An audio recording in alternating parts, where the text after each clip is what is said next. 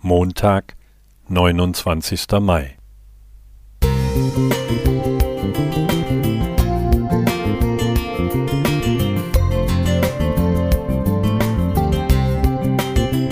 Ein kleiner Lichtblick für den Tag.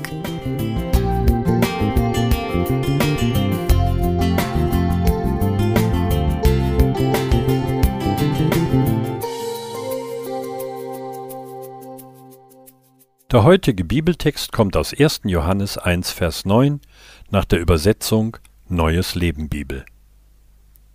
Wenn wir ihm, Gott, unsere Sünden bekennen, ist er treu und gerecht, dass er uns vergibt und uns von allem Bösen reinigt. Schuld zugeben zu müssen gehört nicht gerade zu den leichtesten Übungen. Schuld zugeben zu können, gehört aber zu den entscheidenden Angeboten unseres Erlösers. Es findet sich in den Gebeten derer, die Jesus nachfolgen. Es befreit und ist eine der tiefgreifendsten Erfahrungen eines Menschen, der unter seinem Versagen und seiner Schuld leidet. Im Licht Gottes verliert die Sünde ihre Macht und wird als bereits besiegt entlarvt.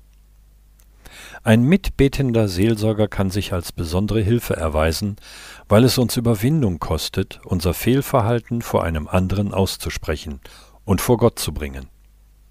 Dabei steht im gemeinsamen Gebet jemand an unserer Seite, der mit uns die Sünde ernst nimmt, der uns aber zugleich aufgrund des Wortes Gottes im Namen und Auftrag Jesu Vergebung zuspricht, Ermutigung schenkt und Fürbitte zusagt.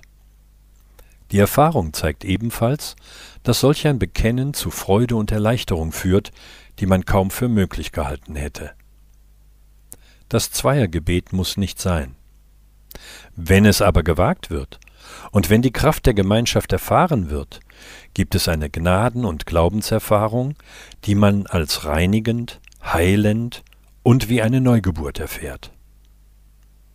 Gott ist barmherzig, gnädig und nicht nachtragend. Er möchte uns vergeben, und Johannes begründet das damit, dass der Herr Jesu treu und gerecht ist. Der treue Gott vergibt, weil er zu seinen Verheißungen steht. Aber wieso ist Gott gerecht, wenn er unsere Schuld auslöscht? Christus hat unsere Sünde, unsere Ungerechtigkeit auf sich genommen und damit auch das Gericht und den Tod. Nun sind wir frei, wir sind erlöst. Gott ist also gerecht, wenn er uns unsere Schuld nicht noch einmal anlastet, weil sie ja schon getilgt ist.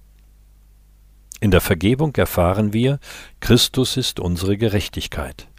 Das ist das Wunder der Erlösung und eines befreiten Lebens an seiner Hand.